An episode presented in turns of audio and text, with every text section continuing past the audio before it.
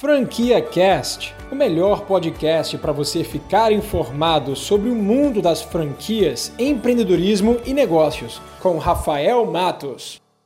Eu comecei essa semana uma série de lives chamada Enxergando Oportunidades. É isso mesmo. Lá no meu Instagram eu vou estar postando uma live todo dia nas próximas três ou quatro semanas. Vou trazer convidados especiais e vou falar sobre enxergando oportunidades em momentos de crise. Então vai lá no Instagram, vou deixar aqui do lado do meu perfil para você seguir e acompanhar minhas lives todos os dias. Estamos com mais um episódio do quadro Rafa Responde. Então vamos lá, tenho já diversas perguntas interessantes né? E eu vou começar com a do Jefferson. O Jefferson perguntou o seguinte: Eu acabei de entrar em uma franquia, gastei tudo que tinha. Estava usando o capital de giro para manter e esperar maturar para começar a faturar. Agora, com a crise, não vende nada e acabou o capital. Conversei com a empresa para entregar a franquia, mas sem sucesso. Eles querem que eu pague a multa de rescisão, não tenho nem para pagar os royalties mínimos. Só vou me endividar. Jefferson, cara, seguinte, a tua situação ela é muito parecida com a situação de milhares de brasileiros, independentemente de ter investido na franquia ou não. E qual é a situação? É o caixa baixo. Né? O fluxo de caixa é um dos principais motivos que matam empresas. Então, se você realmente não tem capital de giro para segurar seu negócio agora, e se você tem mais despesas do que receitas no momento, muito provavelmente você vai ter sim que se endividar, pegar dívida no banco ou até mesmo negociar com fornecedores. O que eu sugiro para você e qualquer pessoa que tem um negócio agora é não feche as portas, não repasse e não tente vender. Pelo simples motivo de que se você fizer isso, você está assumindo o prejuízo. Se você tivesse investido em bolsa de valores em vez de investir em negócios, você obviamente não ia vender suas ações agora, porque isso significaria que você estaria realizando prejuízo. Então você vai ter oportunidade, depois que essa crise acabar, de você retomar o seu negócio, voltar a faturar. O seu negócio vai estar muito mais valorizado do que está agora, né? No meio dessa crise, no olho do furacão. Então, se você quiser repassar de fato o negócio, vender ou fechar as portas, você vai estar fazendo um momento muito mais propício, no qual seu negócio vai estar ativo, vendendo, faturando, talvez não no faturamento que você queria, mas pelo menos tendo ali um respiro, um fôlego para você poder ou sair com menos dívida ou vender com o negócio mais valorizado. Então, o momento agora não é de tomar nenhuma decisão brusca, então não tente revender, repassar nada nesse sentido. Beleza? A Margarete Viscaíno perguntou o seguinte: Estava vendo uma franquia de beleza e tudo parou. Agora eles estão dando desconto na taxa e aumentaram o prazo de instalação e isenção de royalties. Devo prosseguir? Margarete, duas notícias boas para você. Primeiro, o segmento de beleza é um dos segmentos que está na lista de segmentos que vai ter um grande pico agora depois da retomada, porque teve ali durante todo esse momento de quarentena uma demanda reprimida. Enquanto as pessoas estavam em casa e costumavam consumir na rua antes da quarentena, agora estão com toda essa demanda reprimida. Então, salões de beleza, lojas de cosméticos, perfumes, maquiagem, todas elas vão voltar a bombar agora nesse momento de retomada, porque as pessoas estavam em casa e cheias de vontade de consumir, mas não estava conseguindo. Então, psicologicamente, já é explicado que quando a demanda ela passa a ser reprimida, abafada durante um período, quando abre-se a porteira, eles tendem a, a ter o movimento de, da, do consumo reverso. Então, todos vão lá vup, de uma vez só voltar a consumir. Então, você está escolhendo um segmento que vai ter um alto, vai ter uma alta agora no momento de retomada, então isso é muito positivo. E mesmo que você estivesse optando por outro segmento, eu sugeriria você prosseguir no investimento. Sabe por quê? Porque o tempo médio né, da duração do momento que você compra a franquia ao momento de implantação do negócio é 60 a 90 dias, porque você vai passar pelo treinamento,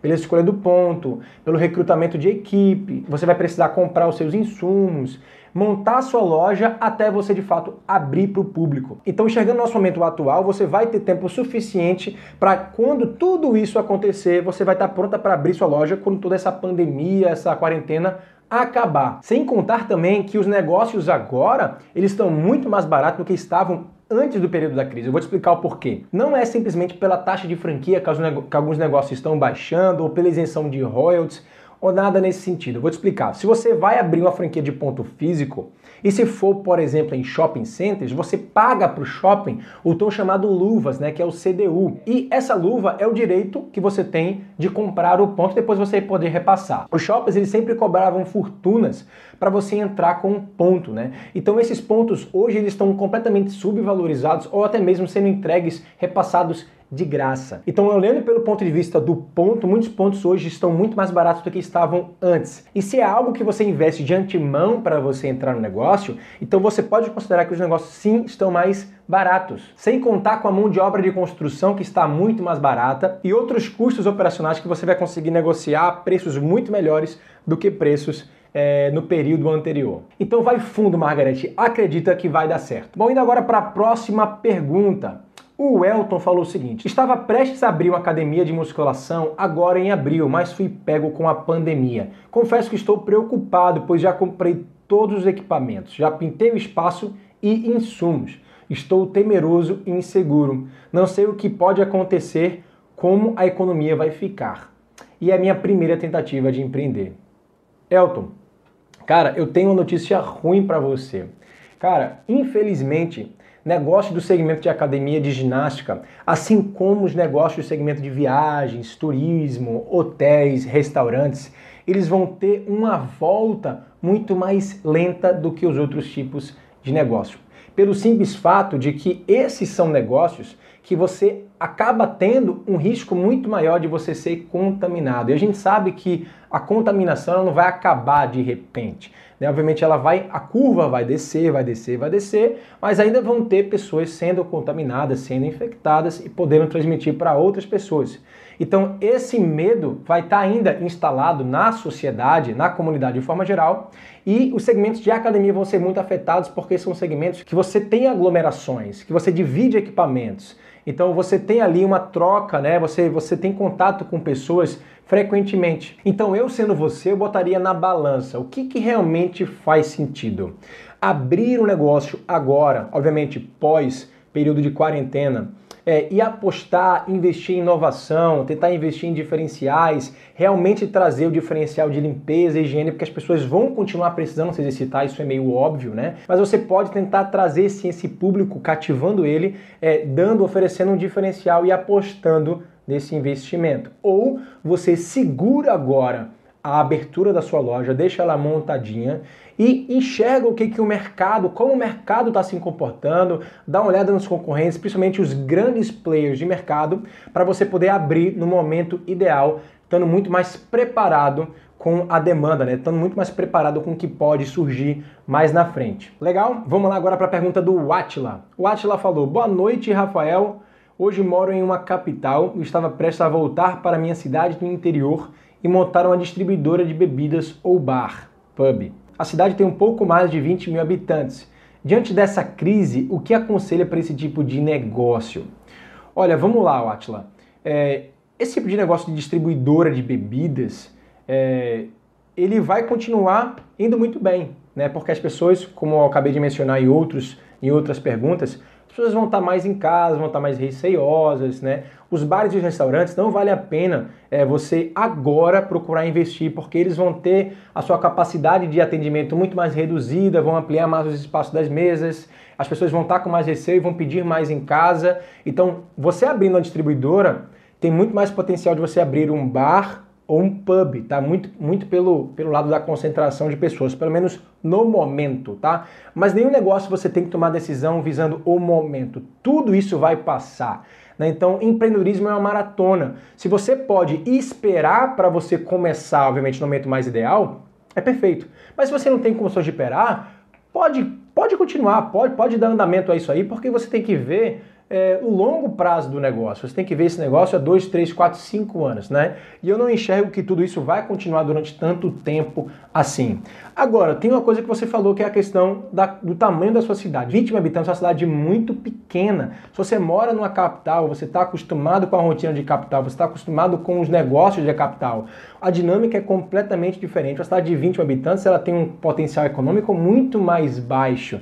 Né? Então, o teu potencial de crescimento de negócio é muito inferior a, a, obviamente, a um negócio que vai se instalar numa capital. Então, você tem que fazer um belo estudo de mercado para saber se nessa sua cidade de 20 habitantes de fato comporta essa empresa que você vai, vai abrir, estudando os seus concorrentes, estudando o mercado, estudando o potencial econômico, então, tudo isso tem que realmente fazer sentido para você. Sugiro você fazer um estudo de geomarketing é, para você entender de fato, né, através de dados estatísticos, como aquela cidade ali está enquadrada em termos de potencial socioeconômico, tá bom? Tem alguns sites que fazem isso para você, alguns são pagos, outros são gratuitos, é, então você pode pesquisar um pouquinho mais na internet. E aí, por último, vem a pergunta da Sheila. Ela perguntou o seguinte: Nunca empreendi. Por onde começar, sabendo que existe risco de empreender sem experiência? Ótima pergunta, Sheila. Risco sempre vai ter, mesmo se você tem muita experiência no mercado, tá certo? E quando você não tem experiência, tem outras habilidades empreendedoras que você pode adquirir que vão superar, que vão compensar a sua falta de experiência no mercado, né? no, no nicho, no segmento de atuação específico. Mas a pergunta de por onde começar é muito interessante. Bom, tem um livro é, do Simon Sinek que fala o seguinte: comece pelo porquê. E o porquê significa o propósito. O que está te movendo para empreender? É empreender para ganhar dinheiro? É empreender para enriquecer? É empreender para ajudar a minha família? É empreender para ajudar os outros? Qual é o teu porquê? Então esse é o começo de tudo. Essa é a fa primeira faíscazinha que tem que nascer no seu coração, na sua cabeça para você querer empreender. E por favor, não queira empreender somente pelo dinheiro. O dinheiro, ele não é o fim. Ele não pode ser o fim, ele é o meio, ele é uma consequência do trabalho que você vai fazer. Então comece pelo seu propósito. Quem você quer ajudar, o que você gosta de fazer, o que você tem paixão em fazer. Depois que você começa a entender e enxergar esse, esse lado, aí você vai para o lado do mercado. Beleza, então, com tudo isso que eu gosto, que eu tenho um propósito, quem eu quero ajudar, quem eu quero transformar, aí você vai para oportunidades. Como é que o mercado enxerga isso? De que forma eu posso entrar no mercado ajudando essas pessoas tendo um negócio e ganhando dinheiro. Talvez nessa jornada você identifique que o negócio que você quer abrir pelo seu propósito, talvez seja uma ONG que vai ajudar dezenas, centenas de pessoas e que você vai ser remunerada por, por isso. Afinal, é um negócio sem fins lucrativos, mas também é sem fins de prejuízo. Então você tem que se remunerar por isso. E aí, depois de enxergar o mercado, você vai para a questão do eu posso, eu tenho condições financeiras, como é que eu vou arcar com tudo isso? Eu vou precisar pegar um empréstimo no banco, pegar um empréstimo de amigos e familiares, ou eu tenho condições de bancar para esse negócio? Então é isso. O primeiro ponto é o porquê. Segundo é o como você vai fazer.